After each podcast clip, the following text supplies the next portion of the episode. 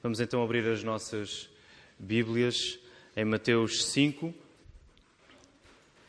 nos versos 37 até uh, versos 33 até 37, Mateus 5, 33 a 37. Vamos ficar de pé para fazer a palavra do nosso Deus. Todos aqueles que seguem a tradução, a Bíblia para Todos, que é a Bíblia que nós teremos o prazer de oferecer, caso não traga uma Bíblia, nós teremos o prazer de oferecer esta Bíblia. Portanto, basta fazer sinal, o nosso serviço de portaria terá todo o prazer em oferecer a Bíblia. Nesta tradução da Bíblia para Todos, estaremos a ler na página 499. Página 499. Diz assim a palavra do nosso Deus. Também ouvistes que foi dito aos antigos: Não jurarás falso mas cumprirás rigorosamente para com o Senhor os teus juramentos. Eu, porém, vos digo: de modo algum jureis, nem pelo céu, por ser o trono de Deus, nem pela terra, por ser estrado de seus pés, nem por Jerusalém, por ser cidade do seu grande rei, nem jures pela tua cabeça, porque não podes tornar um cabelo branco ou preto. Seja, porém, a tua palavra sim, sim, não, não. O que diz de passar vem do maligno. Vamos aproveitar os próximos momentos para nos cumprimentarmos e saudarmos aos outros, em particular aqueles que nos visitam esta manhã. Então, continuamos no nosso estudo do Sermão do Monte, um estudo que já dura alguns meses e não sabemos quando vai terminar. Às vezes é bom sabermos quando é que as séries de sermões não terminam. Vamos uh, na força do Espírito Santo, não é, irmãos? E temos dado o desafio para quem quiser decorar o Sermão do Monte. Parece uma tarefa demasiado grande para nós, mas uh, com o Espírito Santo ao nosso lado, irmãos, tudo é possível, ok? Portanto, uh, encorajamos aqueles que não quiserem abraçar a tarefa de decorar o sermão todo a decorar pelo menos as bem-aventuranças. E temos uh, o costume de as dizer no início de cada, de cada sermão. Então, vamos dizer dos, de Mateus 5, do versículo 1 até ao versículo 12. O Ricardo vai estar a, a projetar, portanto, quem quiser pode seguir. Vamos dizer: Vendo Jesus as multidões, subiu ao monte. E quando se assentasse, aproximaram-se os seus discípulos e ele passou a ensiná-los, dizendo: Bem-aventurados os humildes de espírito, porque deles é o reino dos céus. Bem-aventurados os que choram, porque serão consolados. Bem-aventurados os mansos, porque herdarão a terra. Bem-aventurados os que têm sede de justiça, porque serão fartos. Bem-aventurados os misericordiosos, porque alcançarão misericórdia. Bem-aventurados os limpos de coração, porque verão a Deus. Bem-aventurados os pacificadores, porque serão chamados filhos de Deus. Bem-aventurados os perseguidos por causa da justiça, porque deles é o reino dos céus. Bem-aventurados sois quando por minha causa vos injuriarem e perseguirem e mentindo disserem todo o mal contra vós. Regozijai-vos e exultai, porque é grande o vosso galardão nos céus, pois assim perseguiram aos profetas que viveram antes de vós. Muito bem. Vamos ter só uma palavra de oração. Senhor, nós, nesta hora nós estamos perante a tua palavra e pedimos-te que abras os nossos corações para aquilo que tu nos queres dizer. Senhor, ajuda-me a pregar, dá-me a força do teu espírito e as palavras tu queres que eu diga, Senhor. Nós queremos agradecer e pedir no nome de Jesus. Amém. Então, esta manhã entramos na quarta antítese do Sermão do Monte. A primeira da segunda secção de três antíteses. Até aqui tínhamos visto uma secção com três antíteses, quando Jesus disse: Ouvistes que foi dito aos antigos, eu, porém, vos digo.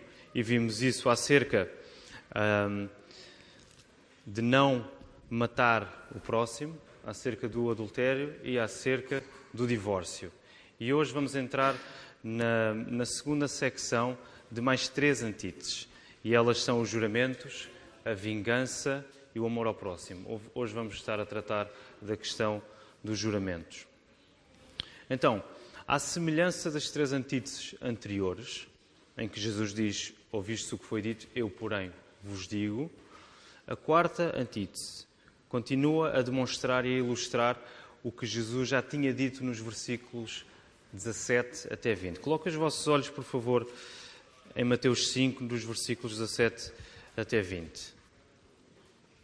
Eu vou ler rapidamente. Diz assim Jesus: Não penseis que vim revogar a lei ou os profetas. Não vim para revogar, vim para cumprir. Porque em verdade vos digo: até que o céu e a terra passem, nem um i ou um til jamais passará da lei, até que tudo se cumpra.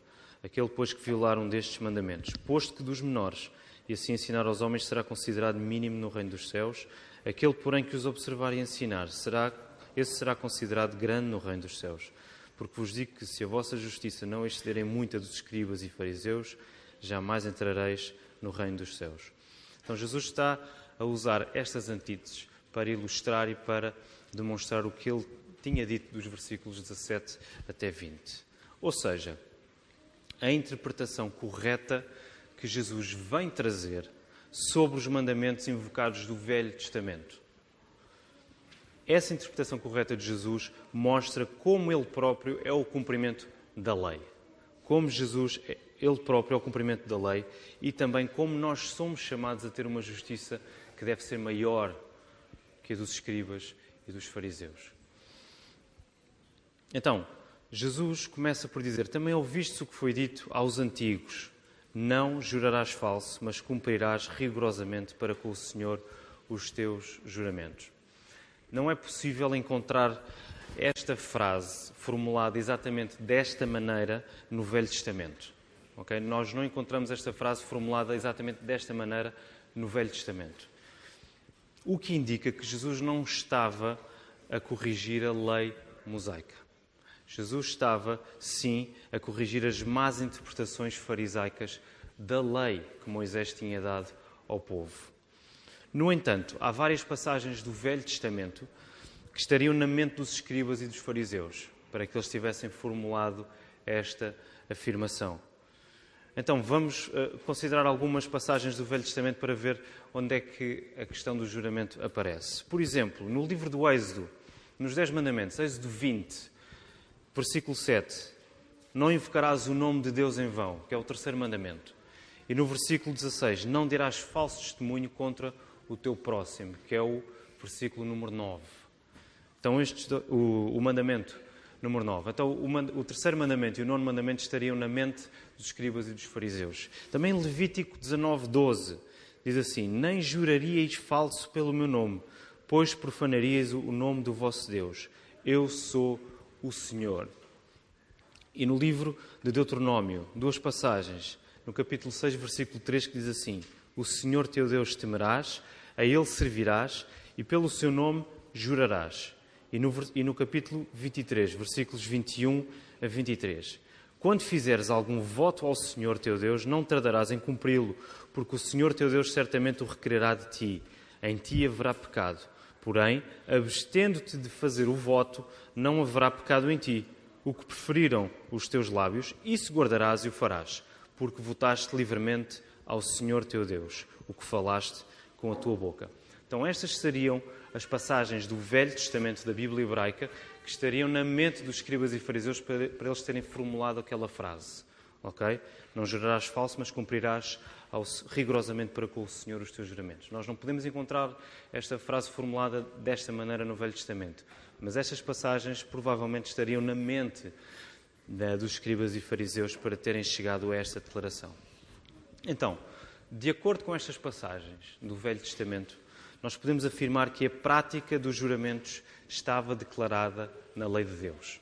Ela existia, na lei que Deus deu ao povo através de Moisés.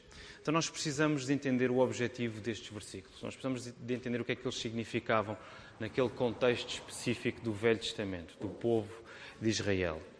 Então, em primeiro lugar, o principal objetivo dos juramentos era limitar as inclinações pecaminosas do povo para a mentira. O primeiro objetivo da lei de juramentos era limitar as inclinações do povo, inclinações pecaminosas, para a mentira. Havia constantemente mentiras dentro do povo. Okay? A vida estava difícil.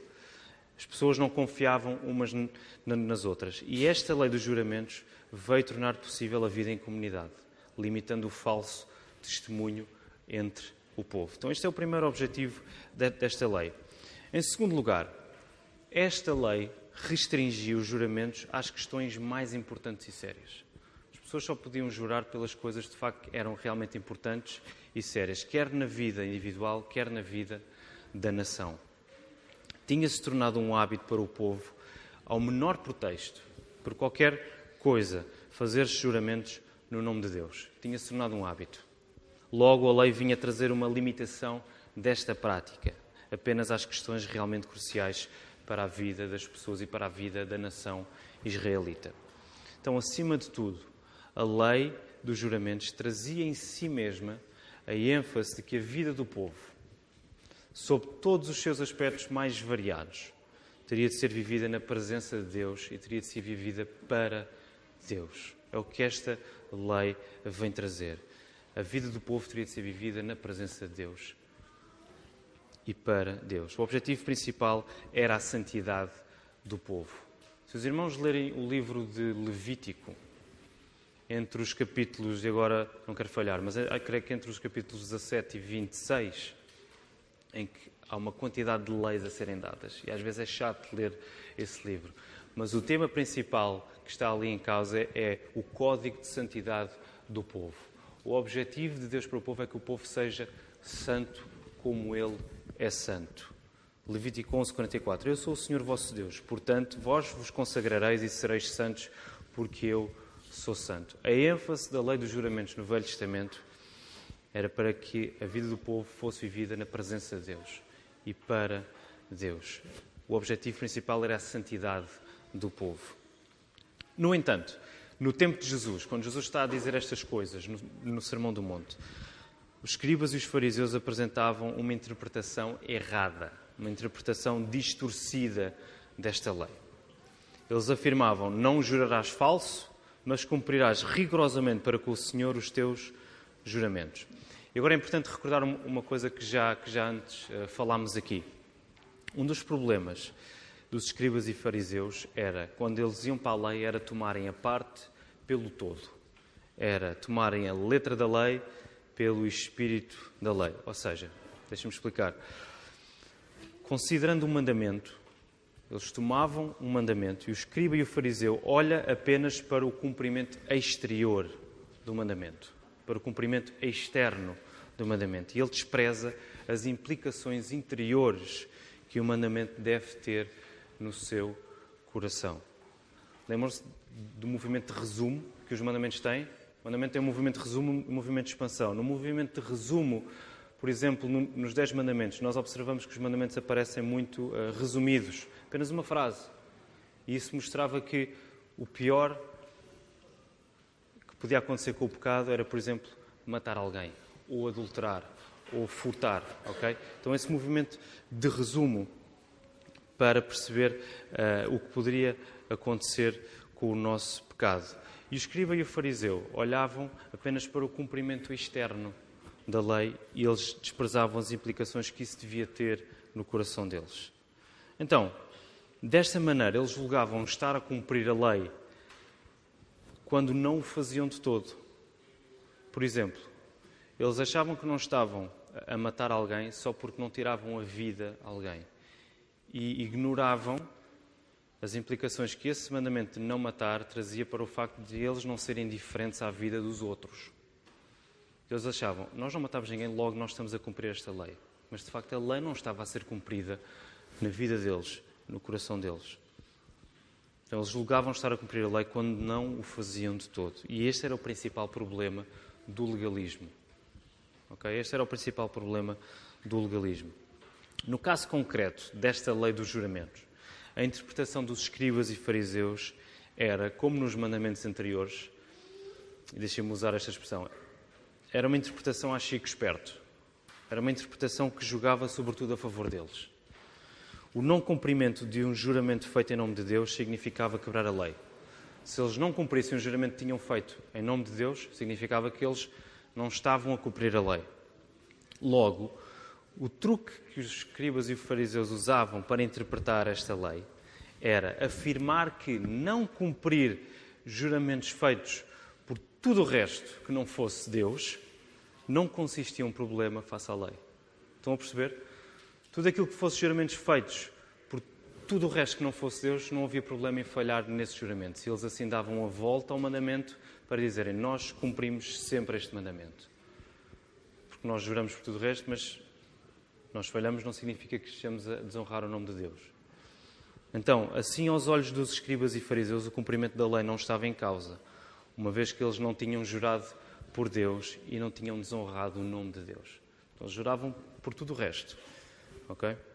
E esta lógica farisaica trazia a consequência dos rabis, os, os mestres judaicos da altura, terem de decidir que tipo de juramentos é que deviam ser cumpridos obrigatoriamente e que tipo de juramentos é que não precisavam de ser cumpridos obrigatoriamente. Não estão a ver a confusão. Eles faziam o que queriam com este mandamento, o que, por sua vez, tornava difícil confiar na palavra de uma pessoa.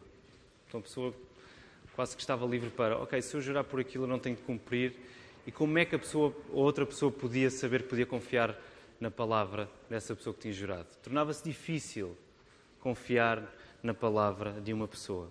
Então, com a facilidade em se quebrar juramentos a palavra de uma pessoa perdia cada vez mais o seu valor.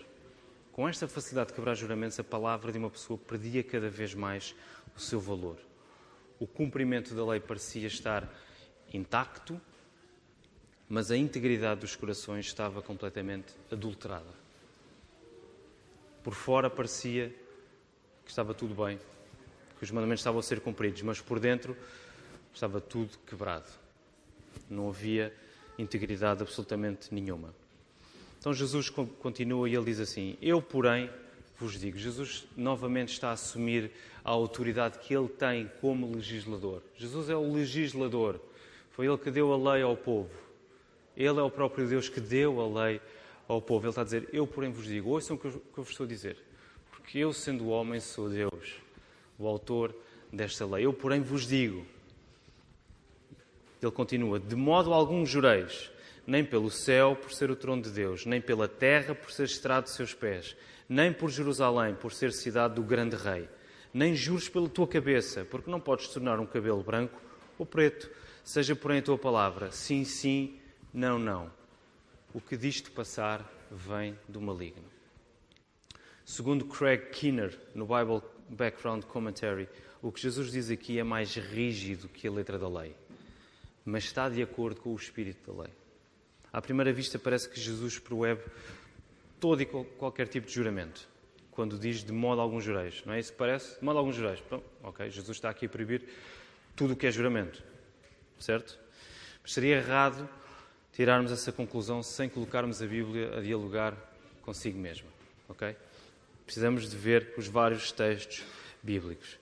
Martin Lloyd Jones ajuda-nos a perceber, seguindo três argumentos. Então, vamos ver. O primeiro argumento aponta para as evidências bíblicas das regulamentações dadas por Deus em que o juramento é possível. Todas aquelas passagens que já vimos, em Êxodo, Levítico e Deuteronômio, regulamentações dadas por Deus ao povo em que o juramento era possível e estava regulamentado. Além disso, temos exemplos de várias personagens bíblicas que a palavra considera como sendo fiéis a Deus, que fazem juramentos. Por exemplo, Abraão Abraão, que a Bíblia considera como sendo o amigo de Deus. Abraão, quando envia o seu servo para encontrar noiva para o seu filho Isaac, Abraão pede um juramento ao seu servo. Nesse momento em que ele envia o seu servo para encontrar uma noiva para o seu filho Isaac. José, no Egito, pediu juramento aos seus irmãos. David, o homem segundo o coração de Deus, fez um juramento a Jonatas, seu amigo. Estão recordados? Destes episódios. Portanto, episódios de personagens bíblicas fortes, centrais, a fazerem juramentos. Mas mais importante que estas personagens bíblicas, qual é a personagem bíblica mais importante de todas, irmãos? Jesus. Certo, né? para todas as respostas, 75% das respostas, a, da, para 75% das perguntas que se fazem aqui, a resposta é sempre Jesus. Então, Jesus, o próprio Senhor Jesus, em Mateus 26, versículos 63 a 64. Jesus está a ser interrogado pelo sumo sacerdote. Jesus foi entregue às autoridades judaicas para ser interrogado, para ser depois crucificado.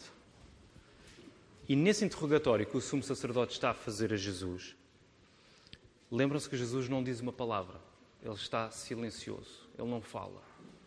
Só quando o sumo sacerdote conjurou Jesus pelo Deus vivo para que Jesus lhe dissesse se ele era o Cristo, o Filho de Deus. Então o sumo sacerdote pediu a Jesus que jurasse pelo Deus, pelo Deus vivo para dizer se ele era ou não o Cristo, o Filho de Deus. O que é que Jesus diz? Jesus não corrige o sumo sacerdote a dizer calma, tu não podes jurar pelo nome do Deus vivo. Ele não diz isso. Assim que o sacerdote lhe diz, eu conjuro-te pelo Deus vivo que digas se és o Cristo, o Filho de Deus, o que é que Jesus diz? Ele diz que tu próprio disseste. Ele responde, ele começa a responder. Então o próprio Senhor Jesus estava sob juramento nessa altura. Então, este é o primeiro argumento. O segundo argumento aponta, aponta para a prática dos apóstolos. Por exemplo, Paulo, em Romanos 9, 1, em 2 Coríntios 1, 23, ele toma Deus por testemunha, faz juramento em nome de Deus sobre o que ele está a escrever naquele momento. Este é o segundo argumento, a prática dos apóstolos. E em terceiro, um, um terceiro e último argumento é retirado de Hebreus, Hebreus 6, versículos 16 e 17, em que o autor, inspirado da carta aos Hebreus, revela que o juramento por algo superior é garantia para terminar com toda a contenda. O juramento por algo superior aos homens é garantia para acabar com toda a confusão entre os homens. E que o próprio Deus se interpôs com juramento para mostrar que o seu propósito era imutável. O próprio Deus jurou para mostrar que o seu propósito era imutável. Então, perante estes argumentos que eu acabei de dar, que Martin Lloyd Jones ajuda-nos a perceber, nós não podemos concluir que a prática do juramento é condenada nas palavras de Jesus mas que ela é possível. O juramento é possível e permitido, embora seja restrito a certas ocasiões especiais. O juramento é possível, mas em, em certas ocasiões especiais. Então, porquê é que Jesus disse de modo algum jureis? Porquê é que Jesus disse isto, de modo algum jureis? Se a palavra está-nos a dizer que é possível jurar em determinadas alturas. Ainda com a ajuda de Lloyd Jones. Jesus tem três grandes objetivos nas suas palavras. O primeiro, Jesus proíbe o uso indiscriminado do nome sagrado de Deus na questão dos juramentos e das declarações blasfemas. Jesus está preocupado que o nome de Deus não seja desonrado, que o nome de Deus não seja blasfemado. Jesus proíbe isso completamente. O segundo objetivo, Jesus proíbe perentoriamente fazermos juramentos por qualquer criatura ou coisa criada, porque tudo pertence a Deus. Jesus proíbe de nós jurarmos tudo o resto, para não cairmos em idolatria. Por isso é que ele vai dizer: Não jureis nem pelo céu por ser o trono de Deus, nem pela terra por ser os estrados dos seus pés, nem por Jerusalém por ser cidade do, do grande rei. Nem jures pela tua cabeça porque não podes tornar o cabelo branco ou preto. Até o nosso envelhecer está nas mãos de Deus. Ok? Nós não podemos jurar por por tudo o resto, porque tudo pertence a Deus. Devemos fazer juramento exclusivamente pelo próprio nome de Deus. Uma vez que todas as coisas pertencem a Deus, o céu, a terra, Jerusalém, até o nosso envelhecer, as distinções que os escribas e os fariseus estavam a fazer nos juramentos, elas não faziam sentido. Elas eram infundadas, porque tudo pertence a Deus. Não tinha fundamento eles estarem a querer fugir para jurarem por outras coisas, para se poderem safar aquilo que a lei dizia. E o terceiro objetivo de Jesus ao dizer estas palavras: Jesus proíbe o uso de todo e qualquer juramento na conversação comum. Jesus está preocupado com as nossas conversas. Ele proíbe o juramento no meio de qualquer conversa comum. As nossas conversas devem ser honestas e verdadeiras, de tal modo que todo e qualquer juramento seja desnecessário para assegurar o valor das nossas palavras. Quando havia um juramento era porque a palavra da pessoa não era assim tão confiável. Então ela jurava para a outra pessoa poder confiar nela. Mas Jesus está a dizer: vocês não jurem, porque a vossa palavra deve ser sim, sim, não, não, de tal modo que não seja preciso um juramento para confirmar aquilo que vocês estão a dizer. A vossa conversa deve ser honesta, deve ser verdadeira, para que não seja necessário qualquer tipo de juramento. É este o objetivo de Jesus. Por isso é que ele diz que a nossa palavra deve ser sim, sim não, não. Quero caminhar para o, para o final deste sermão aplicando estas verdades bíblicas em dois pontos. O primeiro, a mentira pode invadir os nossos corações a qualquer momento. E a melhor estratégia de defesa é a palavra orada nas nossas vidas. Então, a mentira pode invadir os nossos corações a qualquer momento. E a melhor estratégia de defesa que nós temos é a palavra orada nas nossas vidas. Então, a mentira aqui surge como a expansão deste mandamento do juramento. Eu não tenho o hábito de jurar e creio que hoje em dia nós, enquanto comunidade evangélica, enquanto igreja, não temos grande hábito em fazer juramentos. Mas a quebra deste mandamento pode aplicar-se na questão da mentira. Ela pode expandir-se para o facto de a mentira poder entrar na nossa vida. Uma das coisas que nós temos enfatizado neste estudo do Sermão do Monte é que devemos estar atentos para a pior forma que os nossos pecados podem assumir. Para a pior forma que os nossos pecados podem assumir. Se nós somos indiferentes a alguém, como eu referi há pouco, a pior consequência desse pecado de indiferença é nós matarmos essa pessoa. Nós somos tão indiferentes à vida dessa pessoa que nós matamos essa pessoa. Nós devemos estar atentos à pior forma que os nossos pecados podem assumir.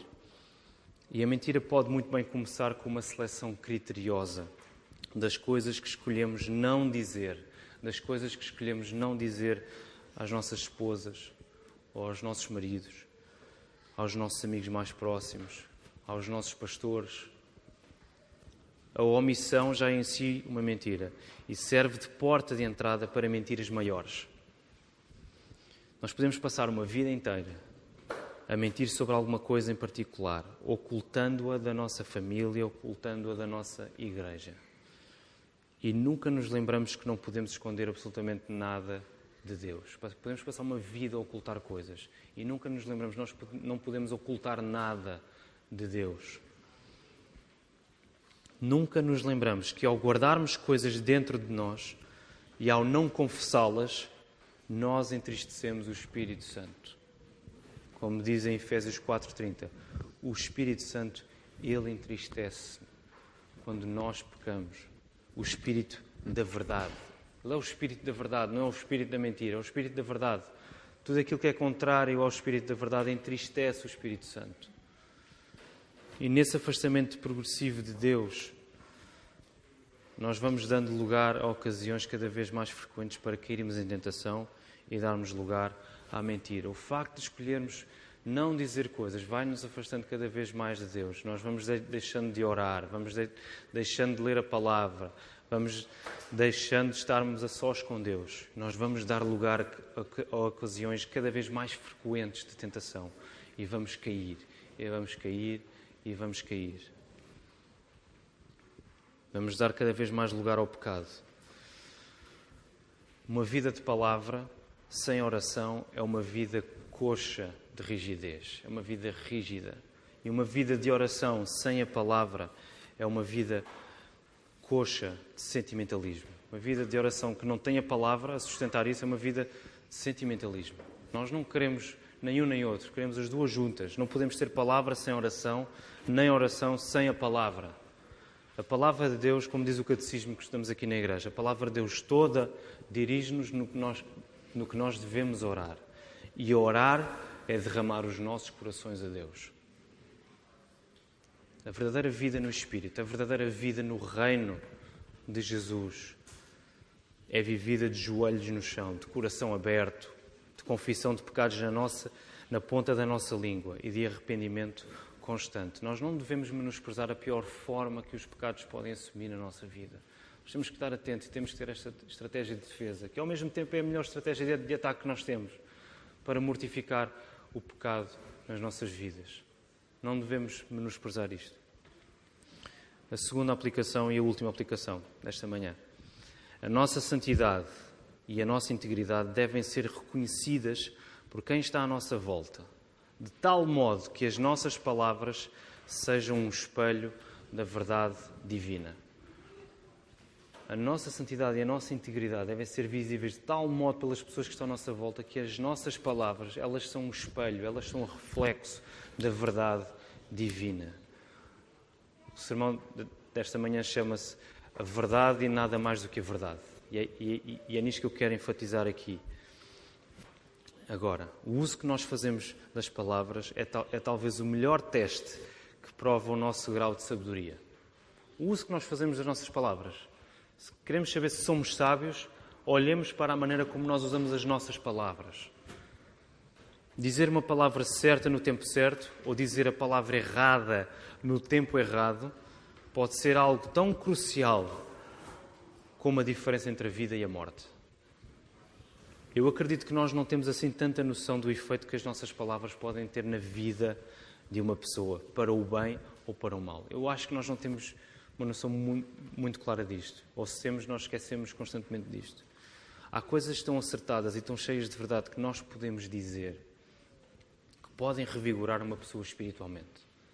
Há, há coisas tão acertadas, tão cheias de verdade espiritual que nós podemos dizer a uma pessoa que a podem revigorar espiritualmente. Há coisas tão erradas e tão longe da verdade que nós podemos dizer que podem afundar uma pessoa espiritualmente. Quando lemos Jesus a dizer que tudo o que passar de sim, sim, não, não vem do maligno, nós não podemos achar que isto é uma nota de rodapé. Não é uma nota de rodapé. Jesus está a ser duríssimo nestas palavras. Epá, que exagero.